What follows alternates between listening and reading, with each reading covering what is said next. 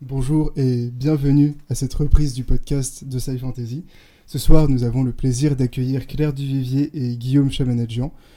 Merci beaucoup d'avoir bien voulu venir. Alors, donc, ce sont les deux auteurs du cycle de la Tour de Garde, écrit à quatre mains. Tout est déjà écrit, ce qui me semble, euh, de la Tour de Garde. Le second tome de Capitale du Sud a donc été publié en avril, je crois. C'est bien ça. Et a été publié en novembre euh, en livre de poche ou en octobre, je, ne sais plus. Ah, en octobre. En octobre, à peu près en même temps donc que la sortie du deuxième tome de Capitale du Nord. Tout à fait, oui. Donc Capitale du Nord, le deuxième tome qui s'est mort au jeu, c'est ça? C'est tout à fait Et ça. trois lucioles pour Capitale du Sud. De très beaux titres d'ailleurs, qui donnent envie, vraiment beaucoup. Merci. Alors, euh, au moment de ces sorties, vous en avez profité pour faire une petite tournée médiatique. Euh, beaucoup de podcasts. Donc j'ai vu que vous aviez fait l'Ouest Hurlant. Vous avez fait donc le micro de Liot avec C'est plus que de la fantasy. Comme on a déjà beaucoup chroniqué ces deux auteurs sur le site de Sci Fantasy, je vous renvoie euh, à nos articles et au podcast de C'est plus que de la fantasy pour connaître un petit peu plus euh, ce qu'ils ont à dire sur leurs propres œuvres. Pour nous ce soir, nous allons les interroger sur leur méthode d'écriture, sur leur plaisir d'écriture, leurs difficultés et euh, on va discuter un petit peu de ce qu'est la fantaisie française aujourd'hui avec notre expérience euh, qui n'est pas une expérience scientifique mais qui, en tout cas pour la vôtre elle vaut quelque chose. Est-ce que vous voulez rajouter quelque chose à euh, cette introduction? Rien, sinon bah te remercier pour ton invitation. On est super content d'être là. Bah oui, c'est toujours un plaisir. Merci beaucoup. donc on va lancer aussi pour le podcast de Sci Fantasy les actus du jour, mais version Royaume d'antan. Voici. Grève des lutins, soutien de la communauté golem, schisme à l'université de magie, découverte de fourmis mathématiciennes et surtout pénurie de quêtes. Salut, c'est Karaz, j'espère que vous allez bien. On est parti ensemble pour une première plongée dans l'actualité du royaume d'antan en environ 3 minutes. Avant-hier, le journal hebdomadaire bat la page publié en une qui sont ces aventuriers qui veulent choisir leur quête? Malakoff, notre nouveau ministre des Souterrains, mi-gnome de son état, mi-vampire, dont le blason, je vous le rappelle, est Même mort, on mort, il prenait la parole. Il dénonçait le boycott des cryptes, des cimetières, des ruines, des cavernes occultes, signe selon lui de, je cite, la décadence morale induite par la volonté juste mais naïve et court-termiste de faire des donjons un lieu d'entraide et de rencontre qui n'aboutit qu'à l'accaparement du loot par le lobby des prêtres du huitième jour. Nous avons ôté de notre citation les 73 points d'exclamation qui, sans nous faire mieux comprendre les propos incohérents de notre ministre, emportaient cependant notre adhésion enthousiaste. L'économiste nain Briquetroc, pour sa part, signalait que le taux de mortalité dans les donjons avait été multiplié par 27 au cours des cinq derniers mois, ce qui était triste, mais les employés du donjon déboursant leur salaire en ville, nul ne saurait nier que lorsque le sang ruisselle, du moins quand ce n'est pas le nôtre, l'argent aussi. La cote de popularité de Malakoff a augmenté de 34% depuis sa déclaration et le gouvernement a voté une motion pour capturer, voire acheter des aventuriers afin de maintenir les fondements de notre lucrative économie. Brick et Troc, malgré son soutien au gouvernement, aurait été enfermé dans un cachot pour une durée indéterminée. À ce qu'il semble, aucun service envers le gouvernement ne peut acheter son pardon. Réjouissons-nous qu'il soit aussi inflexible, quoique certains aient accusé Briquetroc d'opportunisme, jetant le discrédit sur ses théories. Espérons conserver notre foi en la vérité, de peur que, privé de son appui, notre gouvernement ne laisse place à une anarchie délétère. Désormais, les actus, en plus petit, les lutins manifestent contre le boulanger Realitus, qui aurait oublié de souhaiter la bonne journée à un client qui s'en allait. Une enquête est en cours. Les golems soutiennent le lutin, on ne sait pas pourquoi, raison pour laquelle une enquête est en cours. L'université de magie, il y a dix ans, avait accueilli les orphelins de la rue Crue après qu'un dragon y ait déclenché un incendie. Ces étudiants ont obtenu leur diplôme de premier niveau cette année. Un murmure indistinct, mais d'allure mécontente, a parcouru la barbe du doyen. À suivre. Et cette même université, à l'intérieur, une fourmilière a été découverte dont les membres pratiquent les mathématiques, l'art et la philosophie. Ces délégués réclamaient le statut d'empire pour la fourmilière, son statut international est en discussion. À suivre. Et voilà, je crois que je vous ai tout dit. C'est le moment de débuter à proprement parler notre interview avec les auteurs de la Tour des Gardes. Euh, Qu'est-ce qui me semble, Guillaume, tu es pour ta part maître du jeu, et toi, tu es une joueuse avertie, Claire? Alors, averti, je ne sais pas, mais effectivement. Si, si, si, averti. Et euh, alors après, maître de jeu, plus depuis un certain nombre d'années. C'est c'est d'ailleurs pour ça que maintenant j'écris des romans. Oui, oui, oui. Il m'a bien semblé comprendre que, euh, enfin, avec le temps, il y avait de moins en moins facilement la possibilité de créer des jeux et que c'était Mhm. un peu un décalage de ta pratique d'écriture. euh. C'est un petit peu ça, oui, effectivement. J'aimais bien écrire des scénarios euh, pour des, pour des, jeux, pour des jeux de rôle et les faire jouer. Euh, et euh, c'est quand un peu notre groupe de rôlistes a un peu euh, éclaté, euh, c'est-à-dire qu'ils ont fait des enfants, ils sont partis, Ils ont déménagé, ils ont déménagé, euh, voilà, enfin comme voilà, ça arrive. que, que c'est là où je me suis retrouvé un peu démuni et que euh, je me suis dit, eh, pourquoi est-ce que on se lancerait pas dans l'écriture d'un roman, voire de plusieurs, de six.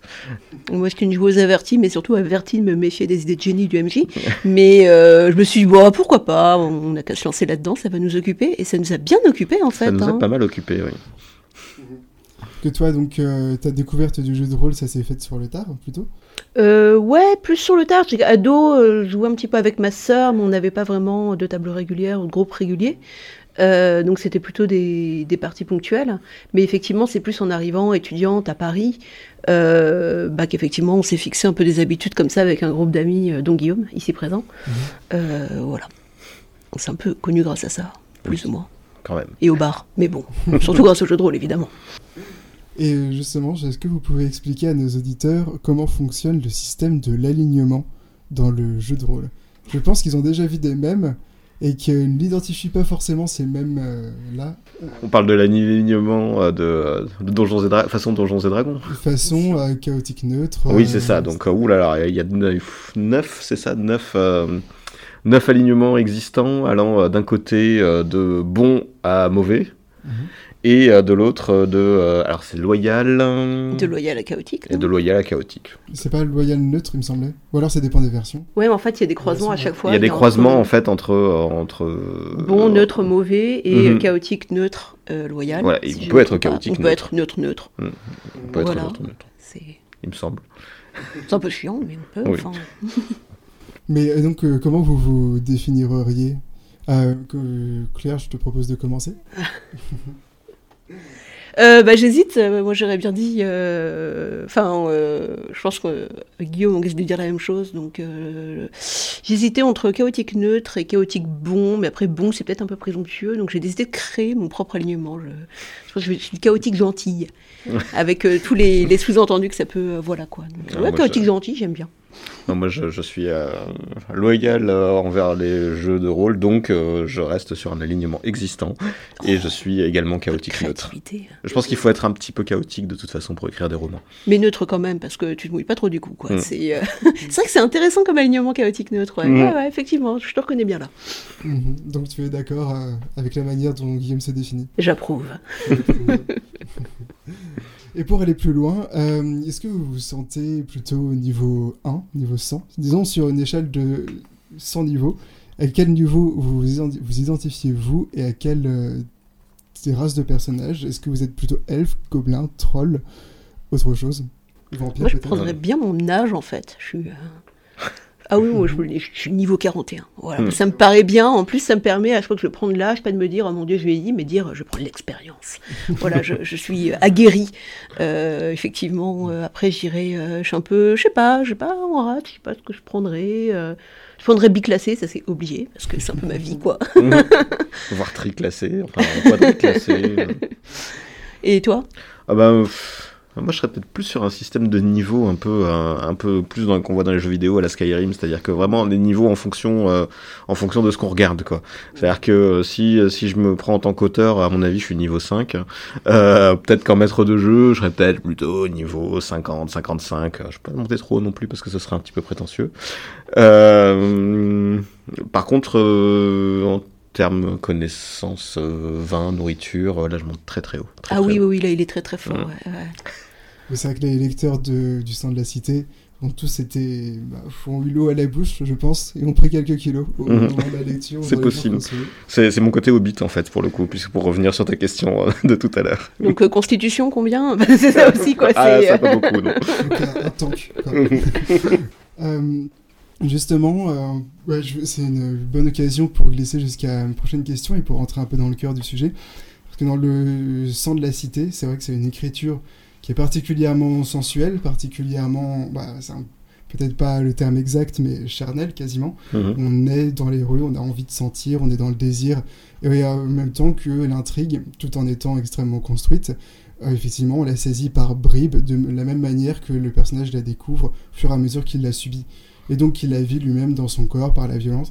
Et euh, à partir de là, bah, justement, je trouve que c'est une bonne porte d'entrée pour peut-être parler de votre rapport à l'écriture et euh, de ce comment est-ce que vous vous y prenez pour écrire, quelles sont les difficultés et comment est-ce que vous êtes venu à cette recette-là, enfin, à mesure où le style, peut-être c'est la manière qui vous permet d'écrire, qui vous permet de vous exprimer.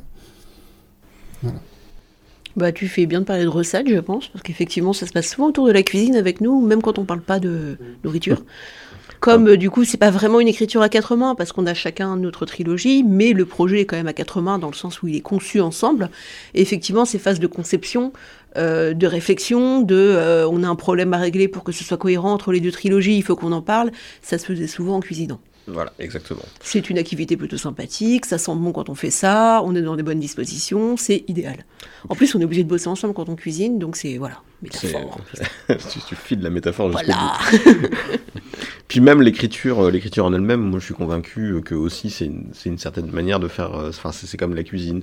Il y, a, il y a des méthodes de cuisson. Enfin, on a, euh, c'est-à-dire la grammaire. Il y a des différents ingrédients qu'on peut prendre à droite, à gauche, euh, y compris à l'autre bout du monde. Ça, c'est toutes les influences qu'on peut avoir en tant que lecteur en ayant lu euh, auparavant de la fantaisie, pourquoi pas, mais aussi pourquoi pas du polar, du roman fantastique, euh, de la littérature blanche, etc. Tout ça, on mélange un petit peu. On mélange, euh, on fait, on passe tout ça au fil de la grammaire, de la narration, et euh, quelque part, bah, ça fait un plat à la fin. Parfois indigeste, parfois non. Et à la manière dont votre personnage trouve des idées de recettes, en piochant au fur et à mesure de ses- son imagination. Un petit peu, oui. Des bonnes idées. Mhm. Et vous, Claire, est-ce que c'est plus à l'image de vos personnages aussi, construit de manière plus rationnelle, ou est-ce que c'est euh, beaucoup Alors, plus foufou Absolument pas. c'est même complètement l'inverse. Je n'ai pas du tout l'esprit d'Amaliage, pas du tout rationnel ou cartésien. Enfin, si, cartésienne, si, mais pas. Voilà. C'est. hum, disons que moi, ça vient plus au fur et à mesure. Enfin, j'ai un plan, c'est assez euh, détaillé. Et puis, en fait, finalement, quand j'écris, je reviens beaucoup en arrière. Donc, c'est beaucoup euh, trial and error, hein, comme dans certains jeux vidéo, Ça- effectivement. C'est un die and retry. C'est un die and retry. Bon, peut-être pas à ce point, mais effectivement, j'ai plus tendance. C'est comme si on pouvait un peu euh, faire retour rapide pendant qu'on fait la cuisine pour changer. Au moment où j'ai mis trois œufs, j'aurais dû en mettre deux. On revient en arrière, on change.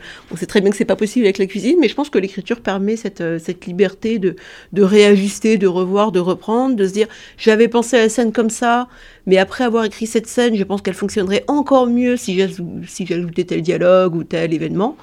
Et euh, ouais, un côté réagir un peu au résultat et ajuster à chaque fois, quoi. Côté plus euh, jardinier, comme on dit, je crois.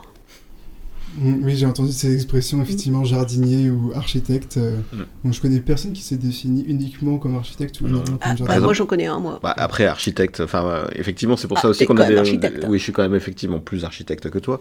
Maintenant, parce que moi, je crée vraiment. euh, j'ai un, synopsis assez détaillé de tout ce qui se passe euh, au moment où je commence à écrire. Mais euh, soyons honnêtes, euh, à partir du moment où j'écris, euh, les personnages m'échappent, ils partent un peu à droite à gauche. donc, euh, moi, si j'étais un architecte, je serais un très mauvais architecte parce que euh, il y a euh, tout, tout m'échappe au bout d'un moment et finalement, peut-être que ce que j'écris à la fin, c'est assez pro, c'est peut-être à 70% proche de ce que j'avais imaginé au début. 70%, 70%. c'est énorme C'est peut-être énorme, mais moi, ça me paraît peu. Est-ce qu'à chaque fois euh, qu'un personnage fait quelque chose à quoi tu ne t'attendais pas, tu dois réécrire toute la suite de l'histoire ou parfois tu te laisses aller un peu un peu Non, parce que justement, je pense que ça, ça vient aussi de mon côté, euh, de mon côté maître de jeu, c'est que en, écrivant des scénarios de jeux de rôle, euh, il faut toujours s'imaginer le moment où l'histoire va, va nous échapper. Parce qu'elle appartient autant aux joueurs qu'aux maîtres de jeu. Euh, donc il y a toujours cette espèce de truc où on dit bah ok peut-être que à ce moment-là les joueurs vont partir complètement dans une direction opposée de ce que j'avais imaginé. Et euh, ça arrive, ça arrive deux fois sur trois. Ça arrivait assez souvent avec Ça- notre groupe, j'avoue. hein. Ça- Salut les copains ça arrivait assez souvent. Et en fait, finalement, je me dis, l'écriture de roman, c'est un petit peu ça aussi. C'est-à-dire que j'ai écrit toute une partie qui me satisfait, puis arrive ce moment où ce personnage, j'avais prévu qu'il parte dans cette direction, et où je me dis, mais finalement, en fonction de tout ce qu'il a vécu, de tout, tout ce qui lui passe par la tête, etc., il peut pas. Donc c'est lui qui est obligé de prendre son indépendance d'une certaine manière. Et, euh, et donc non, je ne réécris pas ce que j'ai écrit avant, parce que c'est justement ce que j'ai écrit avant qui fait qu'il est parti dans une direction que je n'imaginais pas. J'essaie juste euh, de le suivre en fait. Et d'essayer de garder ça intéressant, parce que sinon... Euh, Je pense qu'en fait, dans l'écriture, au fur et à mesure, on a beau poser les grandes bases d'un personnage, on, enfin, on apprend à le connaître aussi au mm. fur et à mesure, et effectivement, on se rend compte que quelque chose qu'on avait prévu pour lui, à un moment, on se dit finalement, c'est peut-être moins cohérent que euh, faire cette autre chose. Donc c'est pas tellement que le personnage nous échappe, mais c'est qu'il devient de plus en plus concret et incarné, et à ce titre, du coup... Euh, bah, il devient plus intéressant. Et s'il l'est plus pour moi, j'ose espérer qu'il le sera plus pour le lecteur aussi. J'imagine que ça devient de plus en plus la maltraitance, quoi, à la fin de devoir changer tout ce qu'il fait de lui-même, quoi. Mais non, mais non. Euh, est-ce que votre rapport à l'écriture change avec les projets? Euh, J'entends par là, qu'est-ce qui vous stimule ou vous fait plaisir au moment de l'écriture? Qu'est-ce qui peut provoquer des difficultés? Est-ce que, par exemple, euh, je sais pas, bah oui, entre un long voyage et, euh, et Capitale du Nord pour euh, toi, Claire, ou bien pour Guillaume, entre le jeu de rôle ou euh, Capitale du Sud. Enfin, je dis ça, je sais pas si tu as fait d'autres romans? Non, non, non, j'avais pas fait d'autres romans, j'avais d'autres écrits, mais pas de romans entre, les, entre les deux. Euh, moi, forcément, c'était différent. Euh, un long voyage et capitale du Nord, parce qu'un long voyage, déjà, je faisais ce que je voulais. enfin, disons qu'en fait, voilà, c'était un projet euh, sur lequel j'étais à peu près maîtresse. En plus, j'en parlais pas trop à Guillaume, parce que bah, l'idée, c'était de lui faire lire et puis qu'il ait. la position du lecteur. La position du lecteur et qu'il ait la surprise au même titre que les autres, parce que c'est un roman à surprise et à tiroir, j'aime beaucoup ça. Euh, donc du coup, euh, c'est vraiment quelque chose que j'ai fait un peu dans mon coin.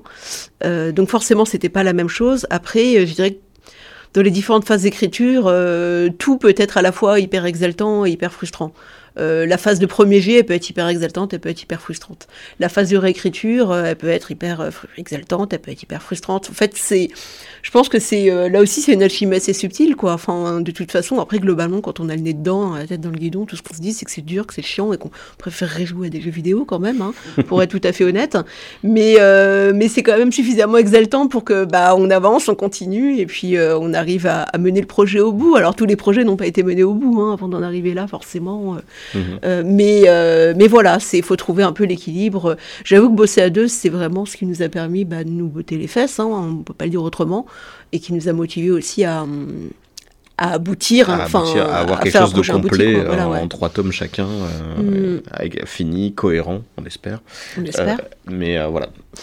Le, bah pour moi, effectivement, alors c'est deux choses, euh, c'est deux expériences vraiment différentes, euh, le jeu de rôle et le, roman, parce que le jeu de rôle, il y a un côté extrêmement immédiat, parce qu'une fois qu'on a fait le, on a écrit le scénario, il y a euh, la plus grande partie qui est le plaisir de le faire jouer, tout simplement, de faire la, de, faire une histoire collaborative avec des joueurs et de passer un super bon moment. Donc il y, a cette espèce de côté où il y a un plaisir extrêmement immédiat dans le jeu de rôle.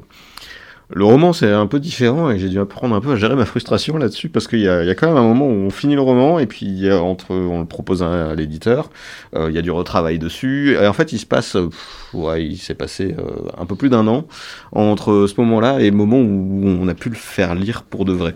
À des vrais gens. À des vrais gens. Oui, à des vrais gens, à des gens qui, qui pas l'éditeur, pas... des copains, pas le correcteur, pas des, des, lecteurs quoi. Et en fait, moi, j'avoue, euh, j'étais, bah, en plus, c'était mon premier vrai roman, même si, comme je disais, j'ai publié euh, des petites choses auparavant, mais moi j'étais complètement terrifié à l'idée que euh, des gens le lisent et se disent mais qu'est-ce que c'est que cette chose infâme qu'on nous met sous les yeux. Bref, euh, été absolument terrifié. Heureusement, euh, donc euh, j'avais un peu fait le siège de mon éditeur pour qu'il le fasse lire à des bêta lecteurs et euh, dont et les trois retours de lecture qu'on a eu étaient absolument, enfin étaient, étaient, étaient dithyrambiques. Donc je me suis dit bon, c'est bon, on va pouvoir le faire lire à d'autres gens. Je, ne suis pas complètement ridicule. Mais effectivement, enfin, cette... on pouvait plus reculer hein, de toute façon. On pouvait de toute façon plus reculer à partir de ce moment-là. Donc, mais ça m'a quand même permis d'être rassuré quelques mois avant l'apparition du sein de la cité. Et là, quelque part c'est un petit peu pareil parce que comme on a, on a, on a écrit les tomes 3, on a effectivement des lecteurs qui attendent la fin et euh, on peut rien dire. Donc moi je trouve ça très frustrant. Oui, bah ouais, on a hâte aussi euh, qu'ils sortent. Enfin, on a aussi hâte qu'ils sortent que, les, enfin, que certains lecteurs peuvent avoir hâte de les lire parce qu'effectivement, nous, on a envie d'en parler avec les lecteurs, quoi. Ou Mhm. éventuellement, si la- ça plaît pas, bah, faire des valises et partir euh, loin, sans laisser d'adresse. en esquivant les œufs pourris et, euh, qu'on nous nous jettera. C'est vrai que j'imagine assez mal la- l'attente ou la frustration que ça doit être, aussi bien de les- la frustration peut-être des deux jours qui suivent la publication, où on a hâte d'avoir les retours et les gens n'ont pas forcément eu le temps d'en entendre parler ou de le lire. Mhm. Et euh, à côté de ça, bah, vous avez déjà, même maintenant, vous avez eu quand même pas mal de succès, ce qui doit être, euh, enfin, ça doit être un vrai bonheur, quoi. Vous avez le troisième tome, et là, pour le coup, c'est comme si vous aviez un cadeau à donner et que la personne ne vient pas le récupérer quasiment. C'est un peu Vous ça, voilà. D'où et- d'où cette frustration. vous ne pouvez pas partager. Et euh, donc, j'étais parti pour vous demander si, pour vous, c'était différent d'écrire de la fantaisie, vraiment dans ce que ça apporte, et d'écrire autre chose, mais peut-être que c'est plus intéressant de vous demander comment vivre la fin de l'écriture d'une saga. Comment, enfin, qu'est-ce que ça vous fait? Est-ce qu'il y a un vide? Est-ce qu'il y a le, enfin, hâte, euh, la hâte euh, de retourner à quelque chose? Parce que malgré tout, malgré les difficultés dont tu parlais, Claire, le plaisir que vous mettez dans l'écriture, moi je trouve qu'on le ressent beaucoup. Et euh, pour ça que je me demande justement quelle frustration peut y avoir à ne pas savoir ce qu'on va faire? Mais à la fois, il y a la hâte. Après, on a quand même un pied dedans, parce que même si c'est fini l'écriture, il y a encore bah, du travail côté éditorial, resserrer quelques boulons, tout ça. Donc, c'est pas complètement tout à fait fini. On n'a pas vraiment euh, lancé le bébé euh, Mhm. ou euh, larguer les voiles, ou quelle que soit la métaphore que vous choisissez. Mais du coup, on est encore suffisamment lié à la tour de garde pour pas réussir à se projeter dans les projets d'après. Il y a des projets, effectivement, mais qui sont encore, voilà, déjà parce qu'on n'a pas de temps à y consacrer. Là, on est en tournée pour Mort-Roger. Euh, donc les week-ends sont un peu pris. Bon, faut savoir qu'on a un boulot à temps plein à côté, donc c'est pas facile, facile. Donc euh, moi, j'aimerais bien retrouver un état de calme, de sérénité, d'être un peu posé pour me remettre vraiment à un projet, pour m'y consacrer vraiment et pas faire ça entre deux portes. Donc effectivement, la frustration, elle est peut-être liée aussi un peu à ça. Ah, ah bah quand est-ce qu'on va pouvoir se poser un petit peu et, euh, et euh, passer euh, cinq journées de suite sur un jeu vidéo, euh, je veux dire sur un synopsis bien sûr. Bien sûr. Et mais mais voilà, le- je sais que ce moment il arrivera et du coup, même si je suis un peu impatiente, voilà, je suis assez sereine, ça ça viendra. Je pense que ça va vraiment faire un vide, à mon avis, quand les, les, tout sera paru, qu'on aura vraiment fini les- les- toutes les Mhm. parutions. Euh, on a quand même vécu avec ces personnages Mhm. depuis, depuis un certain temps maintenant. Euh, je pense que ça va nous faire vraiment bizarre quand on va se retrouver euh, à, les, à les lâcher comme ça dans, dans le vaste monde, un peu comme si on Mhm. était des, des parents qui, qui Ouais. voient leurs enfants partir pour leur premier emploi à l'autre bout de la France. Ouais. On pourrait prendre un chat? On a déjà un chat. Ah mince. Un chat pour remplacer le livre. Pourquoi C'est ça. Deuxième chat? Non, il n'y a pas la place. Oh. Et euh, bah, pour finir sur euh, ce thème de l'écriture, je voulais vous demander si pour vous, s'il vous plaît le plus, c'est d'avoir un projet justement sur lequel s'échiner, euh, sur lequel euh, suer pour aboutir à, enfin, du beau roman, quoi. Ou bien si c'est vraiment le moment de l'écriture et pourquoi pas juste simplement se poser, faire des nouvelles, un scénario ou autre chose, vraiment de l'écriture pour le jeu, quoi.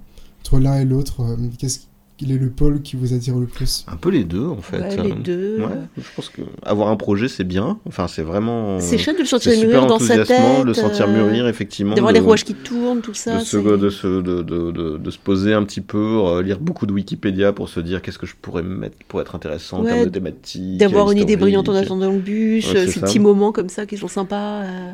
Mais je trouve quand même ça assez frustrant, enfin quand ça arrive et qu'on n'a vraiment pas le temps parce qu'on est en train Mm. d'attendre le bus ou machin.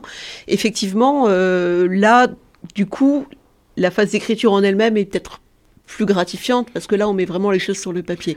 Mais aussi, on s'arrache plus de cheveux aussi, euh.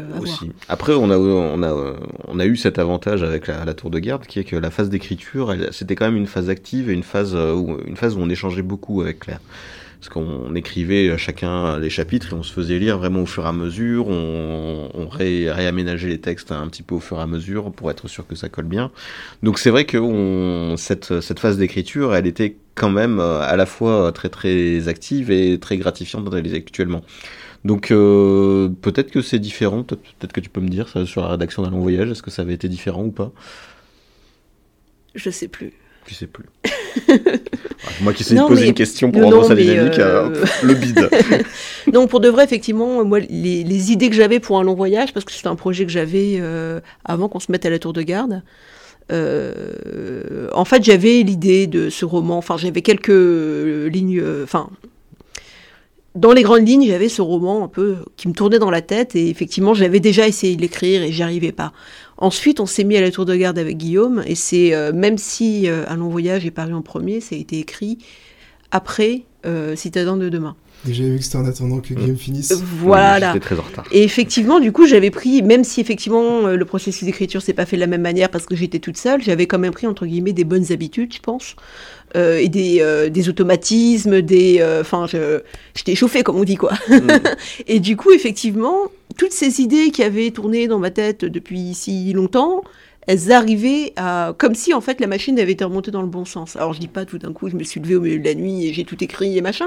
Ça a quand même été un peu, enfin, il a fallu ramer quoi. Mais euh, j'avais trouvé le truc en fait. Oui, oui. j'ai la recette quoi. Ouais, voilà, ouais, ouais, ouais j'ai c'est ça fonctionnait alors qu'avant ça fonctionnait pas. Pourquoi? Voilà. Enfin, juste effectivement le fait d'avoir euh, d'avoir été sur un projet qui euh, qui marchait bien parce qu'on était deux, parce qu'il y avait cette émulation, bah ça a câblé correctement mon cerveau à ce moment précis et du coup ça fonctionnait quoi peut-être le plaisir de partager euh, plus rapidement après l'écriture, de plus vite avoir des retours, un regard, que ce soit plus euh, mm. à une activité du lien, peut-être de... Mhm. Oui, oui, bah effectivement. Je pense que ce qui va être aussi un peu compliqué, c'est de retravailler seul en fait parce que je pense qu'on n'enchaînera pas sur un autre projet ensemble parce que bah on a besoin aussi d'explorer nos propres univers et aussi garder un peu de liberté. Donc à voir si euh, bah, ça va quand même bien fonctionner en termes d'écriture et que ça va pas nous enfin, paralyser c'est un peu fort mais euh, si on ne va pas avoir besoin bon on peut quand même continuer à se botter les fesses même si euh, oui, on oui, dans oui. les mêmes univers. Bien sûr voilà. on, peut, on, peut, se faire relire de temps en temps. Et on peut se faire relire de temps en temps. voilà on fera ça. Bon ça va mieux je suis rassurée tout va bien Euh, je sais pas si. Je pense qu'on a fait le tour de ce sujet-là. Je sais pas si vous voulez discuter, comme on avait prévu, un petit peu de la fantaisie française ou non. Enfin, c'est vraiment comme vous préférez. On peut en parler, on peut en toucher deux mots, effectivement enfin, après, même si on n'est pas des, immenses spécialistes de la fantaisie française, parce que. Je, je, lis pas assez. Enfin, je lis beaucoup moins que ce que je devrais. je, désolé. Moi aussi, je, rattrape un petit peu mon retard euh, sur le sujet aussi, mais je pense qu'il y, a quand même une scène vraiment. Euh, enfin, je dis une scène comme si c'était euh, comme si c'était du théâtre, mais en réalité, c'est un peu ça. Il y, a, y, a, quand même toute une génération d'auteurs qui, qui est arrivée ces dernières années et qui bah, qui est super dynamique, euh, qui fait des choses vraiment super intéressantes, qui renouvelle un petit peu les codes du genre. Et moi, je trouve ça super enthousiasmant. On les voit, hein, on les croise en festival, mmh, mmh, on mmh, discute avec eux, etc. Je, je, trouve ça vraiment super enthousiasmant. Peut-être que ça manquait un petit peu depuis quelques années. C'est par vague, en fait. Il y a eu des vagues dans les, dans les années 90 avec euh, Fabrice Collin et Mathieu Gabory, euh, etc. Mmh, Sabrina Calvo. Sabrina Calvo, mmh. effectivement. Et, euh, et puis après. Bah, il y avait d'autres auteurs après, mais Il y a eu d'autres auteurs, mais il n'y avait pas une espèce d'école et d'émulation commune. Mais qui faisait du jeu de rôle aussi d'ailleurs, comme mmh. quoi, voilà. Et, et, en fait, voilà, il y a eu cette espèce de moment où il n'y avait pas d'émulation. Enfin, moi, je voyais pas d'émulation commune forcément, et là, on la revoit en fait depuis depuis quelques années. Je trouve ça plutôt plutôt enthousiasmant il y a beaucoup de créations, de collections, de maisons d'édition. Donc voilà, on sent qu'effectivement, euh, il y a un engouement. Euh, nous, en tout cas, au niveau du public, on sent un engouement aussi. Euh, on se retrouve à rencontrer en festival et en librairie bah, un public plutôt jeune, plus jeune que nous en tout cas, qui lit énormément en VO, qui connaît très très bien la fantaisie anglo-saxonne et qui s'ouvre un peu à ce qui se fait en France et, et qui a ce plaisir de découvrir en fait des auteurs, ou en tout cas un courant de la fantaisie qu'ils ne connaissaient pas. Euh, ou qui voyaient seulement de loin. Donc euh, ça fait plaisir de leur donner quelque chose à lire et surtout bah, de les ouvrir un peu à tous les auteurs qu'on peut avoir en France. Mhm. Selon vous, qu'est-ce qui... qu'est-ce qui peut attirer dans le fait de lire un auteur français plutôt que anglo-saxon? En français ou d'ailleurs de n'importe quelle autre mm. culture qui n'est pas anglo-saxonne, comme il y a beaucoup d'autres fantaisies, euh, fantasy orientale, ou euh, fantasy faite par des auteurs chinois, par des auteurs hmm. colombiens, par des auteurs africains. J'ai vu hmm. euh, Marlon James, si je, hmm. si n'écorche pas son nom. Mais après, ouais, ça reste quand même principalement anglo-saxon quand même, l'influence, euh, enfin en tout cas, ce qui est lu, ce qui est publié, ce qui est traduit. Je pense qu'effectivement, il y a peut-être, euh, alors on a des super traducteurs en France, mais effectivement, disons qu'en lisant de la, la fantaisie française, euh, francophone plutôt, ces lecteurs, ils peuvent accéder directement au texte. Oui, sans le filtre de la sans le traduction. filtre de la traduction. Et puis pour certains auteurs qui attachent euh, une importance particulière à la langue, ça peut faire la différence aussi. Je pense qu'eux, ils peuvent être aussi attirés par, euh, par ce soin-là. Euh, je dis pas que ça n'existe pas en fantaisie anglo-saxonne, mais effectivement, avec le filtre de la langue, peut-être qu'on peut y être moins sensible ou. euh, euh, J'imagine, hein, Oui, oui, aussi je- d'autres imaginaires, je pense. Oui, c'est ça, c'est des imaginaires différents aussi. Je pense qu'on a, on a un historique euh, un petit peu différent de ce que peut avoir euh, les, de ce que peuvent avoir les pays anglo-saxons. Donc on peut, on peut, on peut imaginer d'autres mondes ou des mondes qui sont plus proches de ce qu'on connaît. Euh, Enfin, je pense euh, notamment là, euh, moi j'ai lu euh, Le chien du forgeron de Camille Le Boulanger, qui est plus sur les mondes celtes, qui, mais ou même, même, comment il s'appelle là euh, les, grands, les dis-le, grands romans celtes, moi. les, les grands romans celtes, c'est comment il s'appelle? Je ne connais que lui. Euh, Jean-Philippe Javorski Javorski. ouais, Oui, tout à oui, fait, euh, même pas mort, ouais, oui, tout à fait. Tout à fait. Donc c'est des j'avais perdu mes mots. Euh, c'est des imaginaires très très différents. euh, enfin, je pense un peu différents de ce qu'on peut trouver en fantasy anglo-saxonne, et c'est tout aussi original et, euh, et tout aussi bon. Mais c'est vrai que, étonnamment, quand j'ai découvert les villes tirées de Sienne et d'Amsterdam, on reconnaît, j'ai eu la chance d'aller à chacune de ces deux villes, et on reconnaît l'ambiance, on reconnaît, enfin, oui, qu'est-ce qui a inspiré, et en même temps, dans l'imaginaire, ça a une vraie fraîcheur, une vraie originalité, que ce soit transposé dans des représentations comme ça. Mais C'est vrai que souvent, euh, pour une fantaisie, on va dire un peu euh, euh, médiévalisante, anglo-saxonne, finalement, ça renvoie tout le temps, enfin, très souvent à, une- à un Moyen-Âge très- au cours du roi Arthur. Enfin, ce qui est très bien en soi, mais effectivement, il y a d'autres périodes historiques desquelles s'inspirer pour créer des mondes. Euh, moi, il y avait un truc qui m'intéressait beaucoup dans le siècle d'or euh, hollandais, donc 16e, 17e siècle, c'est que c'était une société qui était très en avance sur son temps, sur plein de choses, sur les sciences, sur les arts aussi, même si ça se voit pas à De Haven, euh, sur la tolérance religieuse. J'ai trouvé ça très intéressant et j'ai trouvé que c'était un bon environnement où développer une histoire et que ça changeait un peu de ce qu'on a d'habitude en fait. euh, alors je dis pas que ça a jamais été fait, je suis sûre que ça a déjà été fait euh, d'utiliser Amsterdam euh, au XVIIe siècle. En tout cas, ça a été fait pour des romans historiques. Mais voilà, j'avais envie d'explorer une période un peu différente et surtout avec des valeurs qu'on n'attend pas en fait et qui, sont plus surprenantes plutôt qu'avoir toujours le même faux Moyen Âge avec euh, femmes opprimées, et, euh, serfs opprimés et gens opprimés en fait globalement et, euh, Mhm. et Oui, seigneurs des- méchants. Voilà. Des thématiques euh, nouvelles, enfin pas forcément nouvelles, mais qui sont finalement peu abordées dans les univers de fantasy. Mais c'est vrai que ça, c'est encore ce qu'il y a de plus, de plus rafraîchissant à, à mes yeux. C'est ce que je préfère. Toutes ces types d'écriture ou de structures qui vont déstabiliser et pour lesquelles on doit construire une lecture euh, complètement, complètement neuve. Quoi. Euh, je sais pas si je pense qu'on va se diriger vers la fin de l'interview, si vous êtes d'accord. J'aurais eu un dernier petit jeu pour la fin dont j'ai omis de vous parler auparavant. Je sens que cette émission est tout à fait volontaire. Pas. Honnêtement, pas du tout, parce que je, vous êtes tout à fait libre de refuser. Euh, L'idée, je ne sais pas si vous connaissez le jeu, qui est un jeu qui est parti des réseaux sociaux, consiste à résumer une œuvre, mais de manière euh, complètement de biais, comme si on l'avait pas du tout compris. Et il un- ça se fait sur des œuvres que on connaît bien, des œuvres que le, le lecteur, euh, que le lecteur connaît à fond, il a vu qu'un soit ou a déjà lu. Ce que je me demandais, c'est si vous seriez partant pour le faire, Guillaume, sur euh, Citadin de demain, et Claire, si tu voulais le faire sur le sang de la cité, donc le premier tome des deux trilogies. Donc faire un mauvais résumé de l'œuvre, c'est ça? Un Ouais. mauvais résumé, bien sûr. Ok, moi je dirais que le sang de la cité, euh, C'est l'histoire d'un mec. c'est bah oui, évidemment, évidemment. Euh, c'est l'histoire d'un mec euh, qui fait de la cuisine et qui fait des TikTok dans la rue. Ah, Il y, a- il y a du niveau là. Euh, Qu'est-ce que je pourrais dire sur Amalia? Bah, euh, Citadin de demain, euh, c'est l'histoire, euh, c'est l'histoire d'une meuf. euh, en fait, elle veut pas se marier avec euh, le type qu'on lui a donné et du coup, euh, tout part tout part à volo. Tout part à volo comme Amsterdam. Attention, il y avait un jeu de mots là. Ouh là là, oui. Oh là là là là. Excusez-moi, désolé. Donc une histoire d'influenceur qui a du mal à percer d'un côté et, et de l'autre euh, d'une personne, qui, enfin d'une fille qui refuse le mariage mais euh, qui provoque la chute euh, d'une civilisation entière. Voilà, ça me paraît bien, ouais. C'est ça, voilà. Qui promet pour tous ceux qui ne connaîtraient pas des sensations fortes et qu'on- des livres qu'on ne peut que recommander. Ah bah ça donne envie, c'est sûr. Bien, je vous remercie. Et je... Donc, euh, je sais pas comment on conclut un podcast normalement. Attends, j'en écoute quelques-uns, mais je n'ai pas retenu euh, les mots de la fin habituels. Donc, euh, je, je vais dire merci tout simplement aux auditeurs qui nous ont accompagnés jusqu'ici et merci encore une fois à Claire Duvivier et Guillaume Chemanadjian pour leur venue. Bah, merci à toi. Merci à toi. Au revoir. Au revoir. Merci beaucoup. C'est top. Ça va? Oui, le TikTok, c'est pour la, le, Oui, j'avais compris. ouais. côté. Je... Non, mais j'explique parce qu'en fait, je me suis dit que c'était pas clair.